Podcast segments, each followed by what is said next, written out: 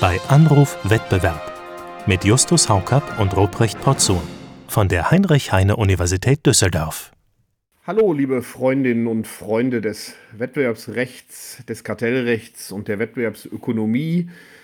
Hier ist Justus Haukapp, der Direktor des Düsseldorfer Instituts für Wettbewerbsökonomie an der Heinrich-Heine-Universität in Düsseldorf. Und in der Leitung habe ich, wie jede Woche, meinen Kollegen Ruprecht Porzun, den Direktor des Instituts für Kartellrecht an unserer Universität. Hallo Ruprecht. Hallo Justus. Ich möchte heute mit dir reden über ein quasi religiöses Thema. Ähm, das hat für mich sehr viel zu tun und erinnert mich mehr an viele religiöse Praktiken, also Veranstaltungen, wo Männer am Wochenende hingehen, laut Lieder singen, Riten befolgen und dann erleuchtet nach Hause laufen oder manchmal auch frustriert. Richtig, es geht um Fußball. Ähm, denn das Kartellrecht äh, dreht sich auch um den Ball. Äh, und das Bundeskartellamt hat ja zum Saisonabschluss, zumindest zum Saisonabschluss der ersten Bundesliga, der Fußball-Bundesliga der Männer, ähm, die Damen haben ja erst letzte Woche geendet, äh, die 50 plus 1 Regel noch einmal beleuchtet. Ruprecht, bist du eigentlich Fußball interessiert? Ähm, also ich glaube, man kann ja in Deutschland gar nicht leben, ohne Fußball interessiert zu sein, sonst, sonst ist man ja ein äh, sozial geächteter Outcast. Äh, da möchte ich mich natürlich nicht hinbegeben. Aber anders als du bin ich, ähm, also ich bin, glaube ich, kein Fanatiker. Äh, ich schaue mir das ab und zu mal ganz gerne an, aber muss auch gestehen, dass ich, ähm, du hast ja die Parallele gezogen zwischen religiösen Praktiken und Fußballpraktiken. Ich muss leider gestehen, dass mir ja bei beiden äh, Institutionen auch auffällt, dass sie äh, in letzter Zeit ähm, institutionell äh, nicht immer eine äh, glückliche Figur gemacht haben, wenn ich das mal so äh, vorsichtig ausdrücken darf. Ja, das ist, das ist sicherlich auch eine Parallel, äh, zur, zur, Parallele zur Kirche. Die Governance-Struktur scheint verbesserungsfähig äh, zu sein. Ja, um da gibt es eben in beiden Bereichen auch immer ähm, ältere Herren, die meinen, sie hätten die Weisheit mit Löffeln äh, gefressen und so. Oh Gott, jetzt muss ich, jetzt muss ich vorsichtig sein. Äh, ich habe ohnehin Sorge bei dieser Folge, lieber Justus. Also man wird ja, man wird ja, wenn man, äh, wenn man sich irgendwie im Fußball positioniert, wird man ja doch auch gerne mal äh, ähm, ja, ins Abseits gestellt. Es gibt dieses schöne Buch von einem ähm, Religionsphilosophen, Religion ist heilbar. Ähm, beim Fußball bin ich mir nicht so sicher, ob das auch so der Fall ist. Ähm, aber das Kartellrecht kümmert sich um die Kirche bisher weniger. Vielleicht noch eine Betätigung. Äh, aber um den Fußball kümmert es sich ja schon seit langer Zeit, muss man sagen. Also eigentlich bisher immer um die Medienrechte. Mhm. Äh, das war so bisher das, wo das Bundeskartellamt im regelmäßigen Abstand von äh, drei bis vier Jahren, immer wenn die neue Vergaberunde ansteht, äh, eben sein Platzett geben muss, dass das so die Gemeinschaftsvermarktung okay ist. Aber ähm, jetzt lief ja auch dieses 50 plus 1 Verfahren auch schon lange. Äh, im Grunde ja. genommen. Also es hat noch nicht die Google Shopping Länge erreicht, ähm, aber das war bis das ist ja auch noch nicht abgeschlossen. Äh, das ja. Ganze jetzt gab es nur in der letzten Woche die Pressemeldung, dass das Bundeskartellamt zu einer vorläufigen Einschätzung äh, gekommen ist. Willst du uns noch mal kurz sagen, was das Kartellamt da eingeschätzt hat? Klar, gerne. Äh, ein Twitter-User, ich glaube Ben van Rompuy war es, ähm, äh, der schrieb so schön, äh, wenn man vier Jahre für eine vorläufige Einschätzung äh, braucht, dann will ich gar nicht wissen, wie lange man für eine endgültige Einschätzung braucht. das aber nur als kleiner Scherz am Rande. Und ich würde auch gerne noch einen Satz sagen, Justus, wenn du erlaubst. ich erlaube alles. wir sind wunderbar. ja hier nicht im Stadion. du hast es gerade gesagt, das Kartellrecht befasst sich mit dem Fußball schon lange.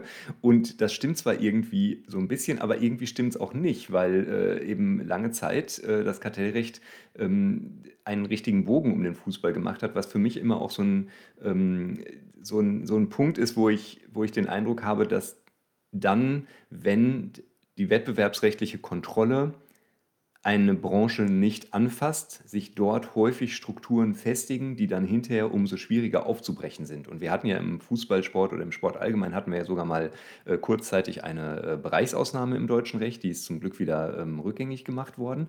Aber äh, dass man sozusagen wirklich mal den Sport in den Blick genommen hat und mal wirklich reingeschaut hat und gesagt hat, Sport äh, hat eine starke wirtschaftliche Betätigung, das ist ja eine Entwicklung, die wir eigentlich erst so seit vielleicht zehn Jahren oder so in der Massivität haben, die wir jetzt sehen. Und jetzt stellen wir fest, da haben sich eben Dinge verfestigt, die mit Kartellrecht offenbar nicht vereinbar sind.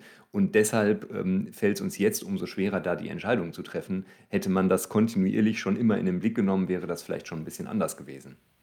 Aber du, du hast völlig recht, Ruprecht. Ja. Da, will ich, da will ich dir kurz zustimmen. Ich erinnere mich auch noch dunkel, dass diese Bereichsausnahme für den Fußball ja in der Nacht- und Nebelaktion äh, auf den, in den allerletzten Sekunden der, ich weiß es gar nicht mehr, war es die siebte oder achte äh, GWB-Novelle, äh, hineingemogelt wurde. Sage ich mal so. Natürlich war es ein demokratischer Beschluss im Deutschen Bundestag, aber ähm, das kam wirklich so für viele ähm, Nicht-Fußballfunktionäre sehr überraschend, dass da plötzlich äh, ohne weitere Befassung der Fußball ist Bereichsaufnahme. Und da sieht man, das Kartellamt ist natürlich unabhängig, aber der Fußball ist sehr politisch. Äh, und wenn das Kartellamt dann doch mal äh, anfängt, sich Dinge anzugucken, ähm, dann kann die Politik eben auch das Gesetz ändern.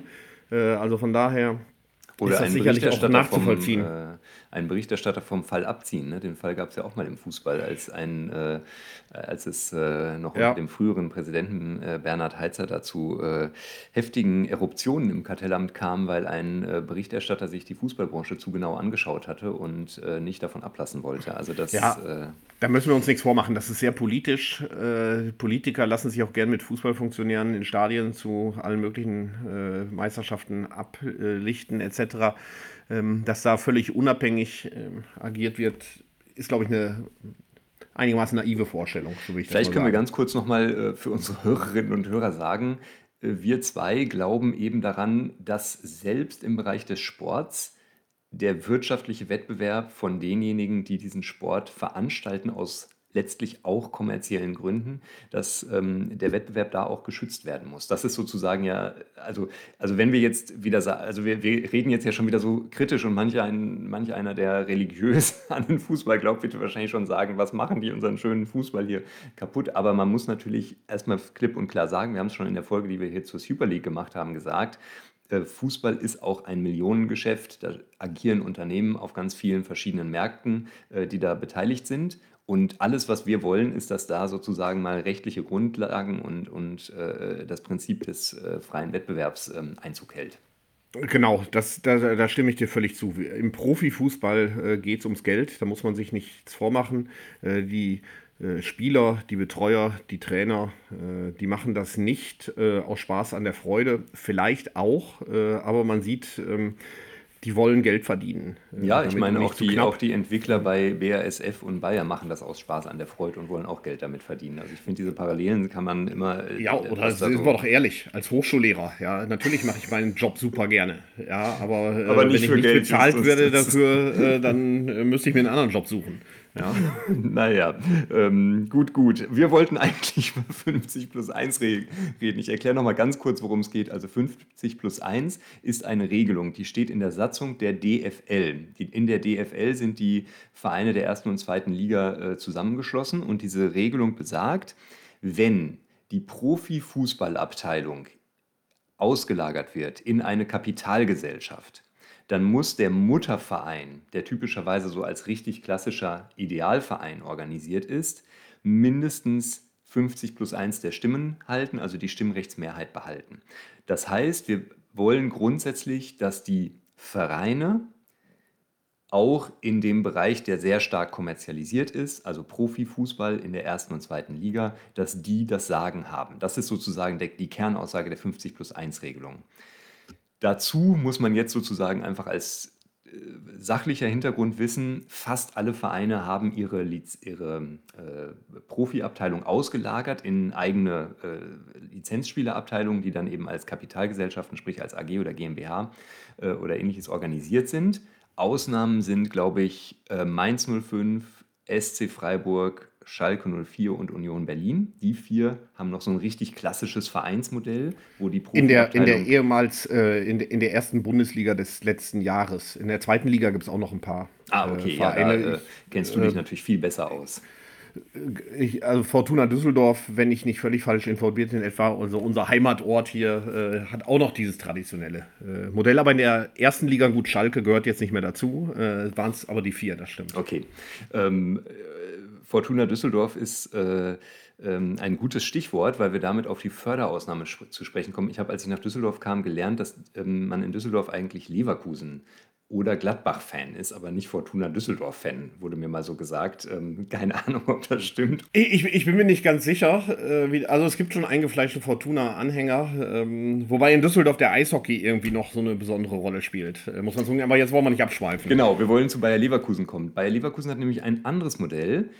Bei Bayer Leverkusen hat nämlich nicht der Verein die Mehrheit, genauso wie beim, äh, bei Wolfsburg und Hoffenheim. Und diese drei Vereine profitieren von einer sogenannten Förderausnahme, die zu diesem 50 plus 1 Modell quasi dazugehört. Da äh, steht drin, dass also ähm, das DFL-Präsidium feststellen kann, dass auch solche Clubs mitspielen dürfen in der Liga die seit mehr als 20 Jahren ununterbrochen äh, den Fußball in besonderer Weise, den Fußballsport in besonderer Weise fördern, obwohl die Lizenzspielerabteilung ähm, nicht mehr vom Verein gesteuert wird. Und das ist eben bei diesen drei Werksvereinen sozusagen, also Wolfsburg, Leverkusen und Hoffenheim, äh, der Fall. Da ist diese Ausnahme äh, gewährt worden. Das heißt, wir haben eigentlich in der Liga ein äh, gespaltenes Modell. Wir haben grundsätzlich 50 plus 1 mit den Vereinsclubs und dann haben wir aber einzelne Vereine, die eine Ausnahme von diesem Modell haben dürfen. Und das sind im Wesentlichen diese Werkselfen, wie man die, glaube ich, früher nannte. Äh, genau, so ist das. Diese Regel ist ja, jetzt bin ich mir nicht mehr ganz sicher, 1998 oder 1999 99, glaube ich, ja. 99 eingeführt äh, worden und damals auch noch relativ unkonkret in die Satzung eingeführt worden. Ich meine, die Formulierung ist, dass ähm, es heißt, in erheblichem Umfang muss die Förderung sein. Das ist dann erst in sogenannten Auslegungsrichtlinien 2014 konkretisiert worden, also 15 Jahre nachdem diese Regel bereits existierte. Gut, nun mag man sagen, da bestand ja keine Notwendigkeit, weil die 20 Jahre noch nicht um waren äh, zu dem Zeitpunkt. Aber das zeigt natürlich auch schon in gewisser Weise aus meiner Sicht die Schwierigkeit, dass man nach 15 Jahren Förderung möglicherweise dann mitgeteilt bekommt, dass die Auslegungsrichtlinien jetzt äh, doch solche sind, äh, dass man die in den letzten 15 Jahren möglicherweise nicht erfüllt hat äh, und der erhebliche Umfang anders interpretiert wird, als man das selbst getan hat. Also das ist schon eine nicht unproblematische Regelung, aber das Bundeskartellamt hat ja nun insbesondere diese Ausnahmen für Hoffenheim, Leverkusen und Wolfsburg äh, kritisiert. Und ich finde in ähm, äh, recht positiverweise erstmal die 50 plus 1 Regel als prinzipiell geeignet äh, formuliert, wobei da bin ich als Ökonom, würde mich doch die Evidenzbasierung äh, sehr interessieren, äh, muss ich sagen. Denn ähm, der ähm, vereinsgeprägte Fußball äh, ist ja, wie du selbst gesagt hast, äh, äh, naja, in, in gewisser Weise äh, dadurch, dass es die ganzen Lizenzspielerabteilungen ausgegliedert wurden, die Frage, ob der überhaupt noch so stark vom Verein geprägt wird, äh, wie man sich das vielleicht beim Dorfverein äh, oder beim Schützenverein äh, vorstellt. Ja, äh, kann man ja auch mal so, so Leute wie das FC Bayern-Präsidium nachfragen, was sie sich vom von ihren Vereinsmitgliedern eigentlich sagen lassen äh, und was nicht. Und ich glaube, Real Madrid, ja, die die großen Proponenten des, der Super League waren, äh, ist letztlich auch ein, würde auch nach, als ein solcher Mitgliederverein äh, äh gelten. Also das äh, muss man auch immer so ein bisschen im Blick behalten, was das eigentlich praktisch bedeutet. Du hast es gerade schon gesagt, das Kartellamt hat ja jetzt, ähm, also wir kennen mal wieder nur eine Pressemitteilung, ja, also wir haben äh, gar nicht so, äh, wir wissen gar nicht so ganz genau, äh, was da äh, vorgelegt wurde, aber in dieser Pressemitteilung hat das Bundeskartellamt jetzt entschieden, 50 plus 1 ist als Grundregelung grundsätzlich in Ordnung, obwohl es eine Wettbewerbsbeschränkung enthält. Also das ist schon mal sozusagen, also die erste Aussage ist, 50 plus 1 ist eine Wettbewerbsbeschränkung. Zweite Aussage ist, diese Wettbewerbsbeschränkung ist grundsätzlich in Ordnung aufgrund sportpolitischer Ziele, können wir vielleicht gleich nochmal genauer anschauen. Und dritte Aussage ist, diese Förderausnahme macht das System allerdings kartellrechtswidrig. Äh, das heißt, mit diesen Ausnahmen funktioniert das Gesamtpaket nicht. Und das ist ja erstmal eine ziemlich harte Aussage. Also im Sinne von hart, im Sinne von, äh, also es ist in der Presse immer so kommuniziert worden, Kartellamt findet 50 plus 1 in Ordnung. Äh, für, Im Wesentlichen ist die Aussage, das, was die DFL momentan veranstaltet, ist ein Kartellrechtsverstoß. Das muss man mal klipp und klar so sagen. D- So sehe ich das genauso. Das heißt ja konkret, so geht es auf jeden Fall nicht. Ähm, ich bin mir nicht sicher, ob es wirklich eine Entscheidung ist oder nur eine vorläufige Ist eine, Einschätzung. es ist eine vorläufige Einschätzung, ja, Weil du eben genau. entschieden sagtest, äh, deswegen ich glaube, ja. äh, will dich jetzt nicht. Völlig äh, richtig. Nee, nee, nee, hast, hast recht, ja. Ähm, also, aber diese vorläufige Einschätzung äh, heißt ja, da ist Änderungsbedarf. Ähm, sonst wird die Entscheidung so aussehen, dass es so nicht geht, äh, letzten Endes. Ähm, und da stellt sich natürlich die Frage, wie kann man denn das ändern überhaupt? Ich, für mich schwer vorstellbar ist, dass man äh, die Ausnahmen für Wolfsburg, äh, ähm, Leverkusen und Hoffenheim zurückzieht äh, in irgendeiner Weise. Ähm, und dann hieß es ja nur, man muss anderen eine Möglichkeit schaffen, auch äh, Mehrheitsstimmrechte zu erwerben.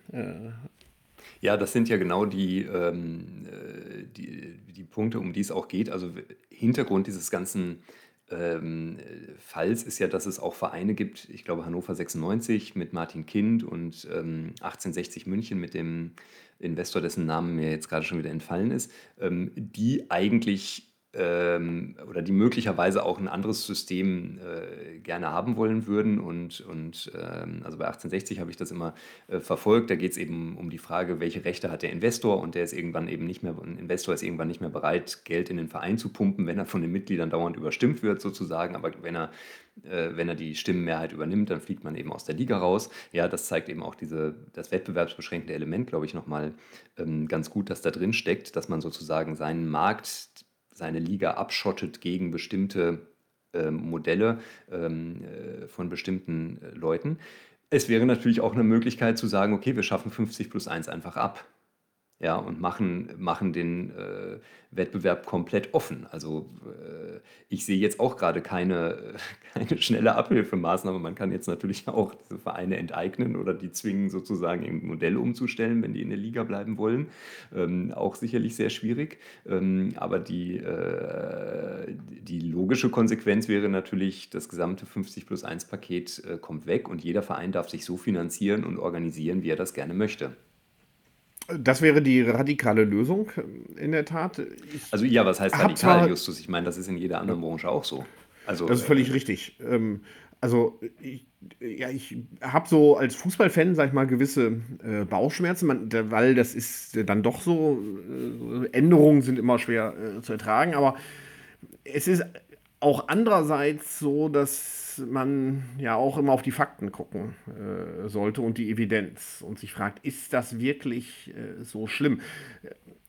Zumindest völlig ungeeignet als abschreckendes Beispiel ist die britische Liga äh, die englische, weil man kann nun wirklich nicht sagen, dass die besonders langweilig und uninteressant äh, geworden wäre oder dass die Fans sich in großen Teilen abgekehrt hätten. Äh, also die Stadienauslastung ist ähnlich hoch äh, wie in Deutschland. Die absolute Besucherzahl ist sogar höher äh, gewesen, einfach weil noch zwei Vereine mehr in der Liga sind und damit auch vier Spieltage mehr äh, gespielt werden.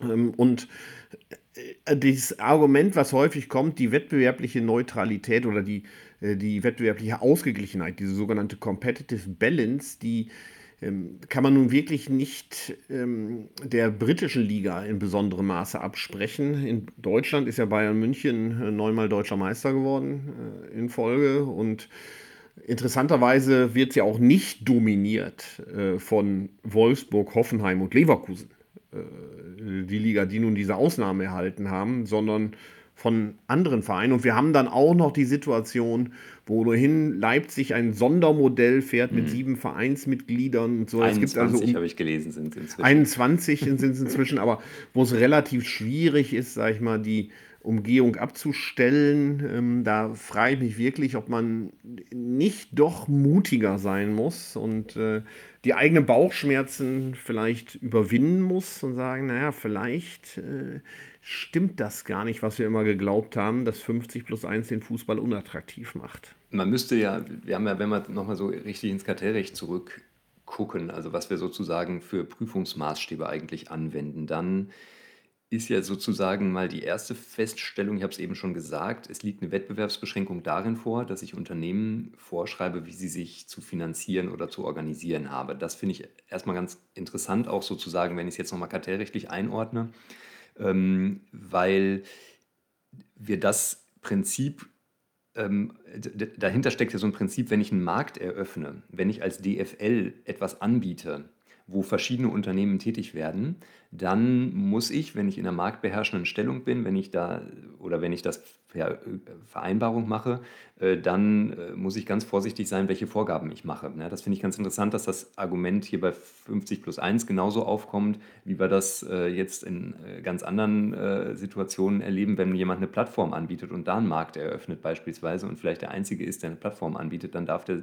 den Unternehmen, die sich auf dieser Plattform organisieren, ähm, auch nicht mehr sozusagen sagen, ich nehme jetzt aber nur äh, solche, die so organisiert sind oder die nur das machen oder ähnliches. Finde ich eine ganz interessante Parallele. Du hast eben schon hingewiesen auf die Evidenz. Also wir brauchen ja, wenn wir dann so eine Wettbewerbsbeschränkung wegkriegen wollen, brauchen wir ja Gründe, um die wegzukriegen. Sei es, dass wir es machen wollen durch die Gewährung einer Tatbestandsausnahme, schon auf sozusagen erster Ebene, oder im Rahmen der Freistellungsmöglichkeiten, die wir in Artikel 101 Absatz 3 AEUV oder Paragraph 2 GWB haben. Und da geht es tatsächlich in beiden Fällen um Evidenz. Und da fand ich das interessant, was das Bundeskartellamt geschrieben hat in seiner Pressemitteilung, wo das ja alles nur so ein bisschen überschlägig sozusagen ausgeführt wird.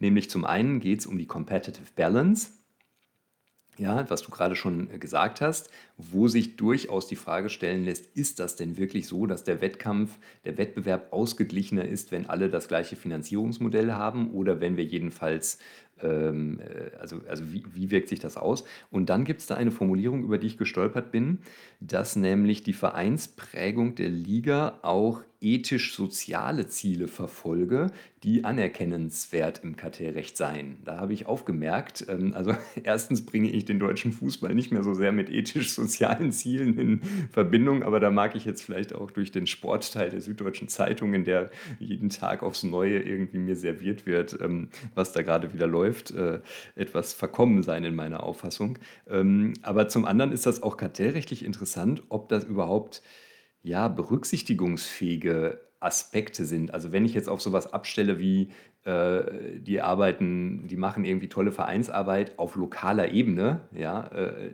mag ja sein, oder die engagieren sich gegen Rassismus, ja, ist offenbar auch besonders nötig, wenn man das manchmal äh, sieht, wie es in Fußballstadien zugeht und so. Also da jetzt zu sagen, das ist wichtig, dass wir da eine, oder, oder wir können eine ethisch-soziale Komponente anerkennen als schützenswertes Ziel, das mit dem Kartellrecht sozusagen in Konflikt gerät. Also das würde ich doch gerne nochmal genauer ausbuchstabiert ähm, sehen.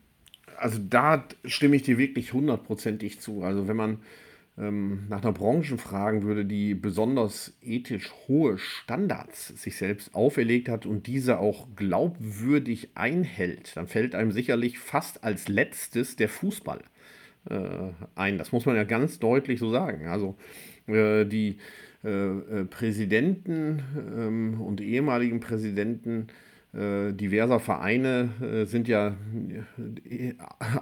doch immer wieder mit Gesetz in Konflikt geraten, auch mit Kartellrecht interessanterweise. Ähm, und auch sonst muss man ja sagen, ist diese, äh, nun ist der DFB nicht die DFL äh, sicherlich, aber die jüngsten Querelen, die zeugen nun nicht davon, dass man äh, besonders hohe Standards sich selbst äh, auferlegt. Ähm, das ist eine sehr, sagen wir, ungewöhnliche Interpretation, äh, würde ich sagen. Also da fallen mir viele Branchen äh, ein, wo die weniger auffällig sind, um das mal so zu sagen. Also da scheint mir gerade die Governance-Struktur momentan nicht zu funktionieren äh, um diese Standards äh, durchzusetzen.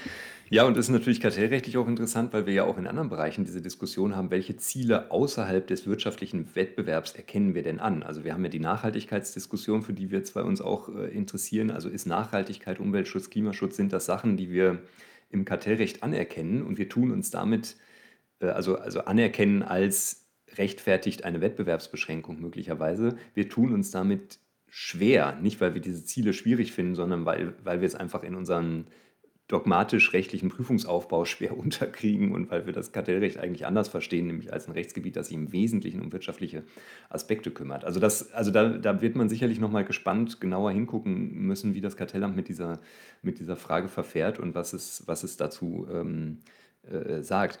Der andere Punkt ist ja nochmal dieser Aspekt, die Ausnahme konterkariert die Gesamtidee.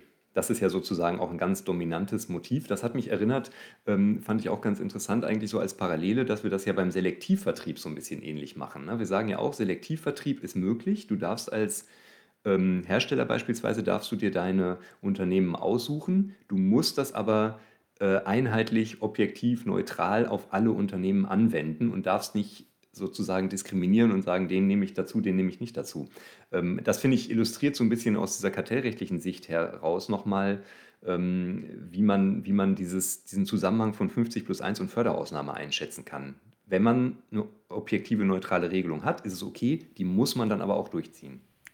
Richtig, und äh, die Frage, die ich am Anfang äh, angesprochen habe, interessiert mich da auch nochmal. Wenn ich mir selbst solche Ausnahmeregeln auferlegen könnte, stellen wir uns vor, das wäre möglich, äh, dann frage ich mich, ähm, und diese über einen 20-Jahres-Zeitraum äh, auferlege, frage ich mich, ob ich äh, nach 15 Jahren Laufzeit diese Regeln ändern kann. Äh, um dann äh, zu sagen, ja, das tut uns leid, fünf Jahre vor Erreichen des Ziels ändern wir die Regeln oder konkretisieren die Auslegung in einer Weise, sodass du sie nicht mehr erfüllst.